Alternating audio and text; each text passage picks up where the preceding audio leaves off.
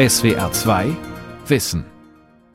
Ich würde mal weitergehen in den anderen Bericht. Dresden, wer kennt denn bitte schön den Striezelmarkt nicht? Wer wird Millionärkandidatin Jennifer Lausen aus Essen verzweifelte an dieser Frage. Aber ihr kennt den Striezelmarkt. Ja. Wann waren Sie denn das letzte Mal auf dem Striezelmarkt? Vor zehn Jahren. Das ist schon lange her. Vor fünf Jahren. Das ist noch nicht so lange her.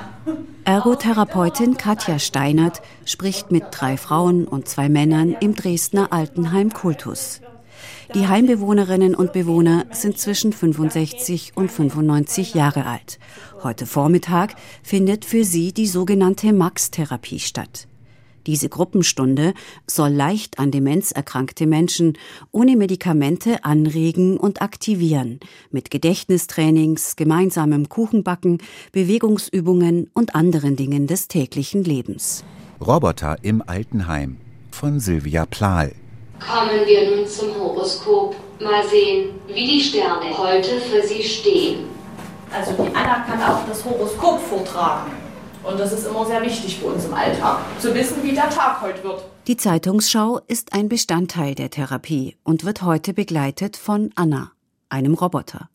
Anna steht in dem kleinen Raum neben Katja Steinert. Die Roboterstimme trägt Artikel vor, die die Techniker heute Morgen eingegeben haben. Kategorie Gesundheit.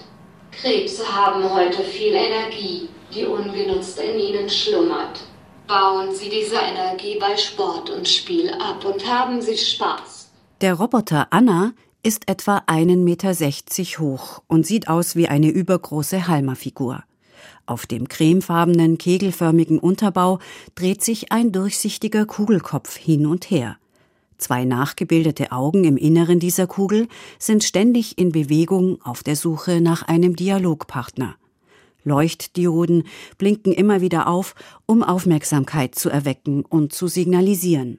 Obenauf ist eine 3D-Kamera angebracht, die sich schwenkend und neigend alle Aktionen und Reaktionen rundum aufzeichnet.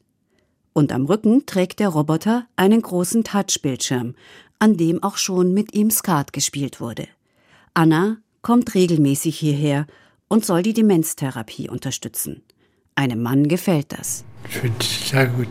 Ich komme gerne hoch, wenn einer da ist. Es gibt viel zu lernen. Drei Frauen meinen, so ein Roboter sei eben ein Roboter. Sie liest gut vor. Die liest sie gut vor, ja. Aber allgemein, da kommt immer die Diskussion so ein bisschen besser an, wenn wir untereinander sind. Ne?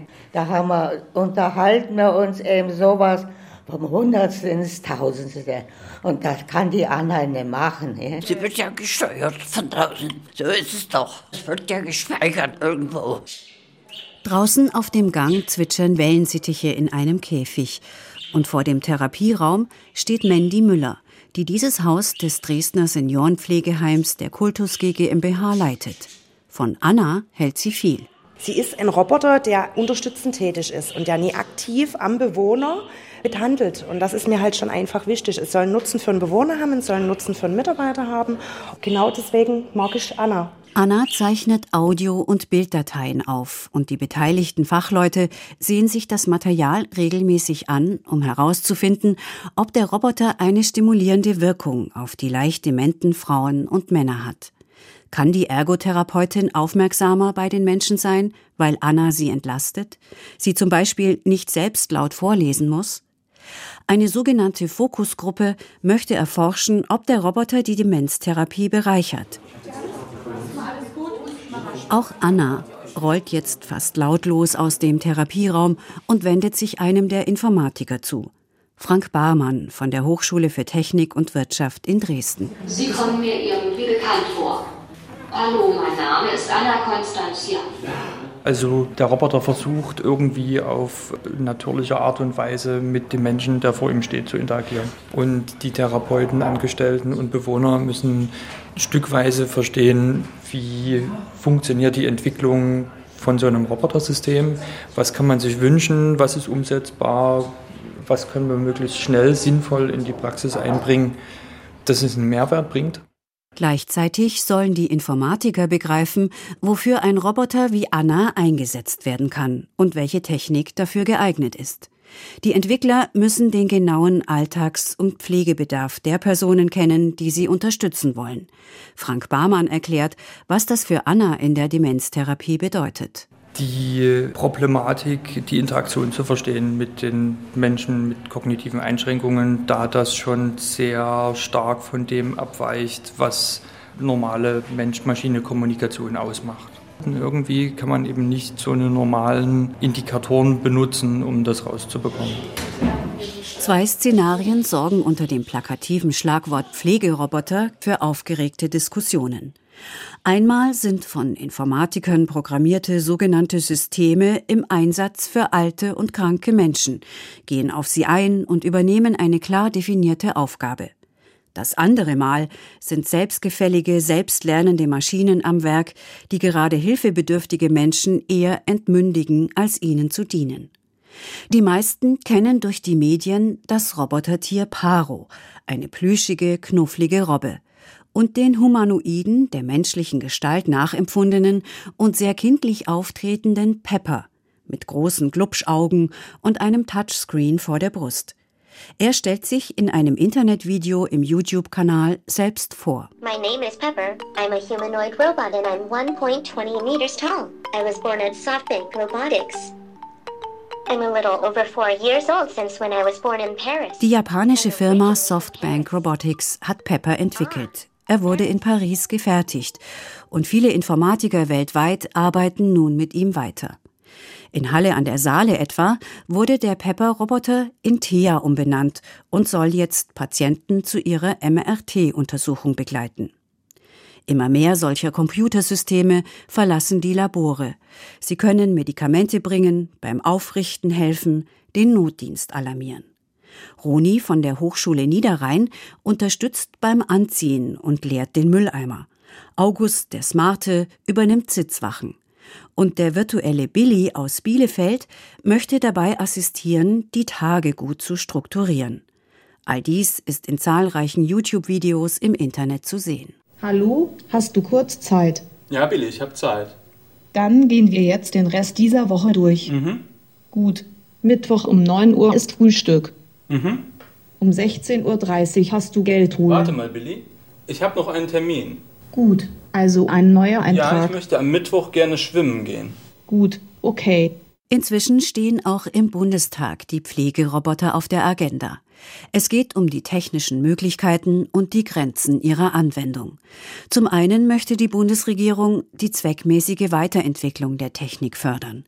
In vier neuen Pflegepraxiszentren in Hannover, Freiburg, Nürnberg und Berlin wird in den nächsten Jahren die Zukunft der pflegerischen Versorgung erprobt von Robotern, die desinfizieren oder Patienten im Krankenhaus begleiten, über Pflegebetten, die mit Sensorik die Liegeposition der Patienten anpassen, bis hin zur besseren Vernetzung von Kliniken, Altenheimen und der ambulanten Pflege. Zum anderen erfordert der rasante technische Fortschritt eindeutige politische Richtlinien, juristische Regelungen und die Klärung ethischer Fragen. Bei einem komplexen Thema wie den Pflegerobotern berät auch der Deutsche Ethikrat den Bundestag. Adelheid Kuhlmei, Medizinsoziologin und Gerontologin, ist dort Mitglied. Ich bin sehr kritisch, was Technik angeht. Und doch denke ich, ist jetzt die Zeit angebrochen, wo wir alle eigentlich auch sehen können, wenn wir es richtig und gut machen, könnte die Technik uns helfen. Adelheid Kuhlmei leitet das Institut für Medizinsoziologie an der Berliner Charité. Sie betont, dass ein solcher Technikeinsatz einen Versicherungs- und Datenschutz benötigt, aber auch ganz eigene Kontrollinstanzen. Der Professorin schwebt ein TÜV für die Pflegerobotik vor, der neu entwickelte Systeme erst freigeben muss. Gekoppelt an die Auflage an die Techniker, sich mit ihrem Computersystem gleich den Menschen und ihrem Alltag zu stellen und noch viel genauer zu prüfen, welche rechtlichen und auch ethischen Aspekte und Probleme sie berühren. Die ethische Frage ist für mich, wem dient diese Technikanwendung? Und sie muss in erster Linie natürlich den Betroffenen dienen. Die Gerontologin orientiert sich an positiven Altersbildern.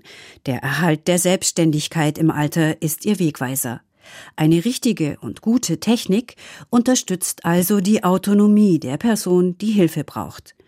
Das Institut für Medizinsoziologie testet selbst seit Jahren das Arbeiten mit Tablets in Pflegeheimen. An Demenzerkrankte schauen dabei Fotos aus ihrem früheren Leben und Fotos vom Ausflug des Vortags an, und diese Fotos werden durch gleiche oder ähnliche Alltagserlebnisse miteinander verknüpft. Das regt das beeinträchtigte Kurzzeitgedächtnis der Erkrankten oft wieder an. Ein Computersystem kann dann spezielle Fotogalerien zusammenstellen und weitere Angebote machen. Stellen Sie sich ein Memory-Spiel vor, dass wenn es Patientinnen und Patienten an einem Tag mal nicht so gut geht, automatisch der Computer auf ein niedrigeres Level umschaltet, dass also dann für den Patienten das Signal ist richtig gemacht, für uns aber auch ein Signal ist Achtung der Gesundheits- respektive Krankheitszustand desjenigen verändert sich jetzt. Vielleicht achte insbesondere auf diesen Patienten und dann könnten wir, ohne dass wir diesem Patienten einer erneuten Diagnostik unterziehen, solche Informationen bekommen. Es ist eine Gratwanderung.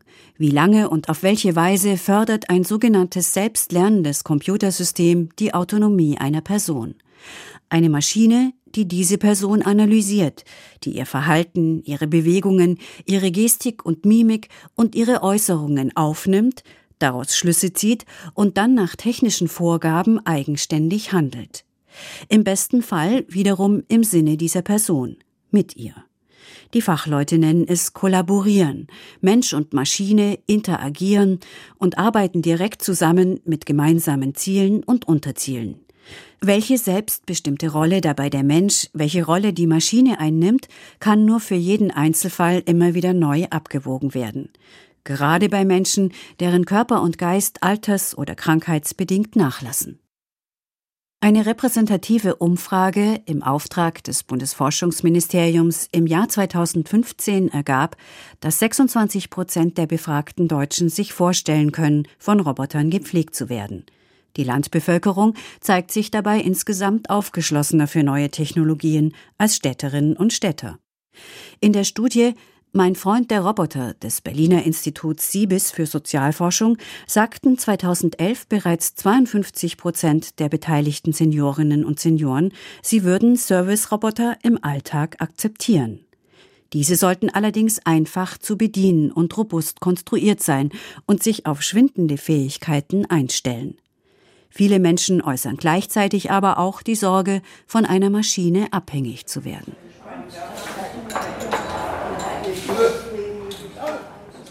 In einer Seniorenresidenz, die nicht genannt werden möchte, ist gerade Mittagszeit und einige Seniorinnen und Senioren essen im Café. Andere werden auf den Stationen oder in ihren Zimmern versorgt.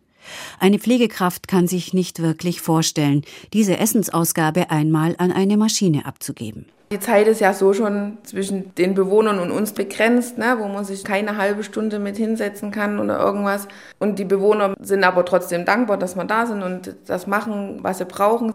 Wenn ich mir vorstelle, das ist jemand, der ja, nichts Menschliches an sich hat, ja, der hätte vielleicht mehr Zeit, der kann eine halbe Stunde vielleicht dort stehen, aber so an sich kann ich mir nicht vorstellen. Die Pflegedienstleiterin des Hauses ist etwas aufgeschlossener. Sie hat darüber nachgedacht, was sie von der sogenannten assistierenden Robotertechnik im Alltag erwartet. Also Im Bereich des Sinnfinden im Leben, im Alter, die Einsamkeit zu bekämpfen. Dass er mit im Zimmer ist und dass er einfach dort präsent ist und vielleicht auch im Notfall ähm, Hilfe holen kann, eine menschliche Hilfe holen kann, die Fachkraft holen kann dass man dann einfach sicherer ist in seinem Dasein und nicht Angst haben muss, okay, was passiert jetzt, wenn ich stürze oder wenn mir es jetzt plötzlich schlecht geht. Und natürlich die Beschäftigung am Tag. Ne? Nichts ist schlimmer, wie wenn man den ganzen Tag an die weiße Wand guckt oder in den Fernseher guckt. Und das sollte mehr der Freundesersatz werden, den man im Alter vielleicht verloren hat. An welcher Stelle Roboter die Pflegekräfte entlasten und am Ende womöglich sogar ersetzen sollen, ist die derzeit am meisten diskutierte Frage. Ende 2018 erschien dazu ein wissenschaftlicher Sammelband mit den aktuellen technischen, sozialen und ethischen Standpunkten unter dem Titel Pflegeroboter. Der österreichische Geriatrieprofessor Christoph Giesinger schreibt darin Die Frage ist nicht ob, sondern wie genau und wann intelligente, autonome, technische Systeme bei der Unterstützung von Menschen mit erhöhtem Risiko von oder bereits tatsächlich eingetretener Pflegebedürftigkeit eine wichtige Rolle spielen werden. Die Vorstellung, dass ein dann als Pflegeroboter bezeichnetes System genau die Tätigkeit einer Pflegeperson abbildet, erscheint jedoch naiv. Für die EU-Forschungsprojekte Hobbit und Strands beobachtete Giesinger ab dem Jahr 2011 im Großraum Wien assistierende Robotersysteme in einer Pflege- und Rehabilitationseinrichtung und in Privatwohnungen, in denen Personen leben, die über 75 Jahre alt sind.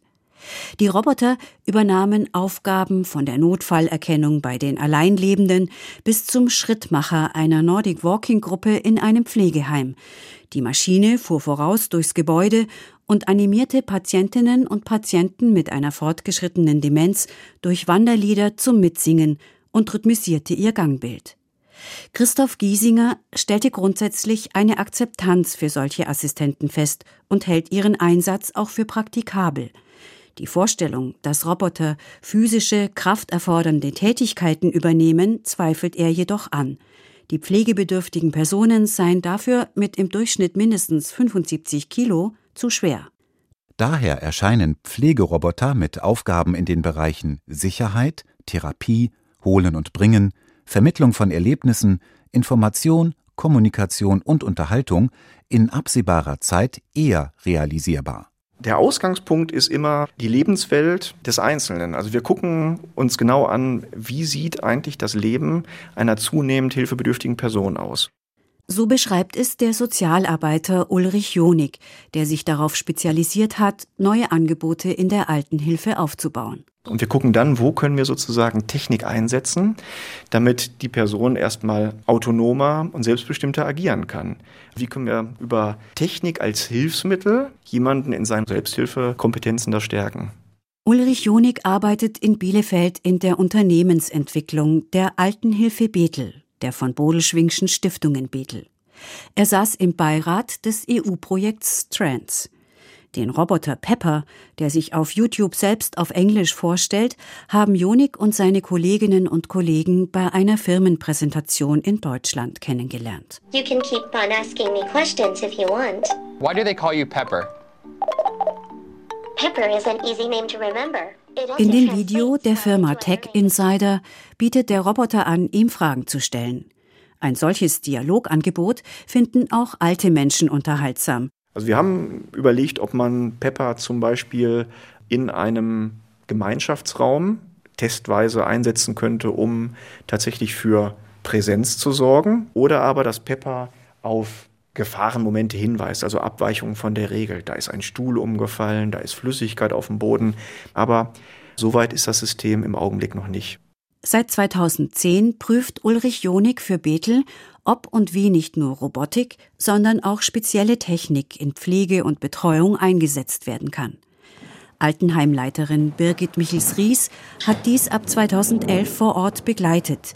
Mit neuer digitaler Technik in einem neu gebauten Haus, dem Seniorenzentrum Breipolshof. Die beiden treffen sich zu einer Bestandsaufnahme. Sicherheit, Assistenz und Kommunikation. Was ist hilfreich für den Bewohner und was unterstützt die Mitarbeiter? Es beginnt mit Bewegungsmeldern im Zimmer, die eine stark sturzgefährdete Person nach einem schweren Infekt vor einem Schutzgitter am Bett bewahren. Setzt sich diese Person auf die Bettkante, wird ein Lichtruf im Dienstzimmer und auf dem Telefon der Pflegekraft ausgelöst, und diese kann ins Zimmer kommen, wenn für die Bewohner der richtige Zeitpunkt ist, um zur Toilette begleitet zu werden.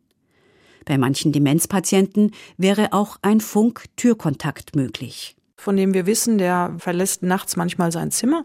Aber wir würden immer die Bevollmächtigten darüber informieren und deren Einverständnis einholen. Nur wenn ich weiß, durch den Einsatz eines Bewegungs- oder Präsenzmelders kann ein Sturzereignis oder eine drohende Gefahr abgewendet werden. Nur dann würde ich auch Sensorik einsetzen. Für die Bethel-Fachkräfte geht es darum, eine zeitliche Lücke zu schließen, sei es im Notfall oder für die Zeit, in der gerade kein Pfleger oder keine Pflegerin bei den Bewohnern sein und sich persönlich kümmern kann. Diese Phase kann ein technisches System begleiten. Sie wäre sonst nicht abgedeckt. Das gilt für den Türkontakt wie für die Roboterrobbe Paro. Wird Paro gestreichelt, hört man Geräusche und die Robbe sucht durch ihre Augenbewegung auch Blickkontakt. Es gibt auch Therapiehunde, die regelmäßig in die Einrichtung kommen, aber Paro bleibt so lange in dem Kontakt mit dem Menschen, wie der Ehrenämtliche es dort lässt. Der Hund sagt irgendwann, jetzt ist genug und geht weiter. Dadurch ist es gelungen, Bewohner zu erreichen, die wir sonst nicht erreicht hätten. Richtig eingesetzt soll jedes maschinelle System jedem Menschen individuell behilflich sein, Defizite ausgleichen, Kompetenzen stärken, das Personal entlasten. Zum Beispiel auch jetzt in der Corona-Pandemie. Birgit Michels-Ries kann sich gut vorstellen, dass ein Roboter im Eingangsbereich eines Heimes den Besucherinnen und Besuchern die Hygienevorschriften erklärt und ihre Körpertemperatur misst wie es gerade in einem Seniorenheim in Linz in Österreich getestet wird. Ist ein Roboter im Haus unterwegs, könnte er die Menschen immer wieder daran erinnern, den gebotenen Abstand zu wahren. Eine aktuelle Robotikidee aus Thailand mit ferngesteuerten Karren, die den Patientinnen und Patienten Essen und Medikamente bringen, ist für die deutsche Heimleiterin allerdings keine Option, denn der menschliche Kontakt sei in dieser Situation wichtiger. Ständig müssen neue Möglichkeiten ausgelotet und Grenzen gezogen werden, denn die technische Entwicklung geht weiter. Hallo, hast du kurz Zeit? Und dann sagte Billy, was kann ich für dich tun? Helga Darenberg, 75 Jahre alt. Sie erzählt, dass sie Billy, eine virtuelle Gestalt, zwei Wochen lang in ihrer Privatwohnung zu Gast hatte. Billy steckte in einer Art Schrankkasten und sprach wie eine Comicfigur mit menschlichen Zügen aus einem Bildschirm heraus. Billy ist der Alltagsassistent, der mir dazu verhelfen sollte, meine Tagesstruktur irgendwie zu ordnen und äh, mich daran erinnern zu lassen, wann ich einkaufen gehe oder meine Augentropfen nehme und so. Das fand Helga Darenberg interessant. Sie beteiligte sich an dem Projekt Kompass des Bielefelder SciTech-Instituts, das Billy entwickelt hat. Der virtuelle Assistent ein sogenannter Avatar, soll mit älteren, allein lebenden Menschen ihren Alltag planen und einen elektronischen Kalender führen. Wenn klar sei, was mit ihren Daten geschehe und wer auf ihre Kommunikation mit Billy Zugriff habe, wer nicht, dann könne sie sich das in der Zukunft gut vorstellen, sagt die technikaffine und mobile alte Dame. Noch habe sie ihren Alltag gut im Griff. Aber wenn das alles mal nicht geht, dann wäre für mich wichtig, dass Billy als Assistent dann auch, was weiß ich, wenn ich auf dem Sofa oder Bett liege, dann mal sagt, hallo Helga, bist du noch da? Oder willst du ein Programm sehen oder so? Oder dass man vielleicht auch noch mal sagt, Billy, ich möchte gern telefonieren. Kannst du nicht mal Heidi anrufen? Dann ist es so, das höhere Gut ist der Verbleib in der Wohnung und dass das Unterstützende dann vielleicht manchmal auch eher in Kauf genommen wird. Folglich muss ein Computersystem auch quasi eigenständig handeln. Der Informatikprofessor Stefan Kopp von SciTech erklärt, was dabei in der Maschine vor sich geht. So ein System muss von sich aus heraus ja, wenn es nötig ist, die Person daran erinnern, zum Beispiel eine Medizin zu nehmen oder sich auf den Weg zu machen, denn in einer halben Stunde ist der Termin beim Friseur. Demzufolge hinterlegen wir eben auch diese mentalen Kategorien eigentlich auch in diesem System. Sowas wie, da ist ein Ziel oder da ist ein Plan, da ist eine Intention, du musst den jetzt eben auch fassen und auch verfolgen. Und du hörst doch nicht auf, bevor das erfüllt ist. Doch genau dann, wenn eine Maschine derart hartnäckig und unnachgiebig agiert, wird eine sehr wichtige ethische Frage berührt. Adelheid Kuhlmei. Entscheidend ist, es sollte diesen Knopf geben und diese Möglichkeit, selber zu sagen, bis hierhin und nicht weiter. Stefan Kopp arbeitet daran, dass solche kognitiven, selbstlernenden Computersysteme wie Billy sich auf alte und demente Menschen einstellen können. Und das eine wäre eben aus ganz vielen Daten von erfolgreichen oder weniger erfolgreichen Interaktionen zu lernen, was richtiges Verhalten wäre. Und das andere wäre aber auch zu lernen, indem man einfach ausprobiert und dann sieht, was passiert. Also das sogenannte Verstärkungslernen oder Reinforcement Learning zu machen. Das versuchen wir auch, denn man möchte eigentlich ein System haben, das sich an die Person anpasst. Es muss noch an vielen Stellschrauben gedreht und an Computerprogrammen geschrieben werden, bis diese Roboter den Alltagstest bestehen. Anders in dem EU-Projekt Mario, in dem zum ersten Mal humanoide Assistenzroboter bei isolierten oder dementen älteren Menschen über ein Jahr lang konstant im privaten Zuhause waren, in Irland, Italien und Großbritannien. Die Universität Passau beteiligte sich mit der Sprachsoftware an dem Roboter. Das Mario-Projekt gilt seit Anfang 2018 als erfolgreich abgeschlossen. Die Pflegepatientinnen und Patienten konnten sichtbar autonomer leben, ihre Isolation reduziert werden. Und ihre Pflegekräfte mussten weniger Alltagsdinge erledigen und hatten mehr Zeit, sich ihnen persönlich zu widmen.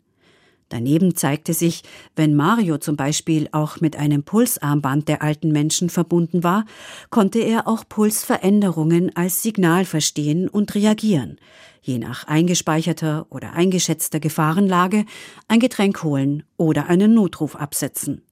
Je mehr private Daten ein Robotersystem kennt, desto passgenauer kann es helfen. Ich denke, es ist Zeit für ein wenig Musik. Kommt ein Vogel geflogen oder ein Frühtau zu Berge hätte ich im Angebot. Kommt ein Vogel geflogen.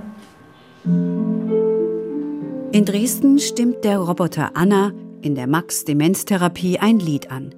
Diese Karaoke-Funktion haben sich die Bewohnerinnen und Bewohner gewünscht. Auf mein Fuß hat ein Zettel im Professor Hans Böhme, der Projektleiter für Anna, sagt, Also ich denke auch, dass wir in, ich bin jetzt mal ganz kühn, in 50 Jahren auch den technologischen Stand nicht erreicht haben, Personen völlig von autonomen Systemen pflegen zu lassen. Der Weg ist allerdings eingeschlagen und er erfordert klare Entscheidungen, ob für oder gegen eine technische Hilfestellung mit allen Konsequenzen. Von Seiten der Gesetzgeber muss es klare Vorgaben geben, national wie international. Darauf warten auch viele Hersteller. Noch sind die Prototypen der Assistenzroboter mit um die 20.000 Euro viel zu teuer. Es steht jedoch fest, die Robotik wird die Pflege und das Leben im Alter verändern. Sie wird das Pflegepersonal wohl nicht vollständig ersetzen, aber sie kann einige Lücken füllen und vielleicht auch zuweilen eine Alternative sein. Die maschinelle Körperpflege etwa gilt als Tabu. Doch schon jetzt schließen manche alten Menschen es nicht kategorisch aus, sich etwa von einem Automaten waschen zu lassen. Dies ist für sie weniger mit Scham besetzt. Robotik im Alter wird immer eine Abwägung jedes Einzelnen sein, resümiert die Gerontologin Adelheid Kuhlmei. Und wir sollten uns, wir, die wir alt werden, überlegen, was könnten wir uns vorstellen? Wir sind ja auch schon wieder Generationen, die viel Technik näher als unsere Eltern oder hochbetagten Generationen aufgewachsen sind. Die Welt verstehen. Jeden Tag. SWR2 Wissen. Manuskripte und weiterführende Informationen zu unserem Podcast und den einzelnen Folgen gibt es unter swr2wissen.de.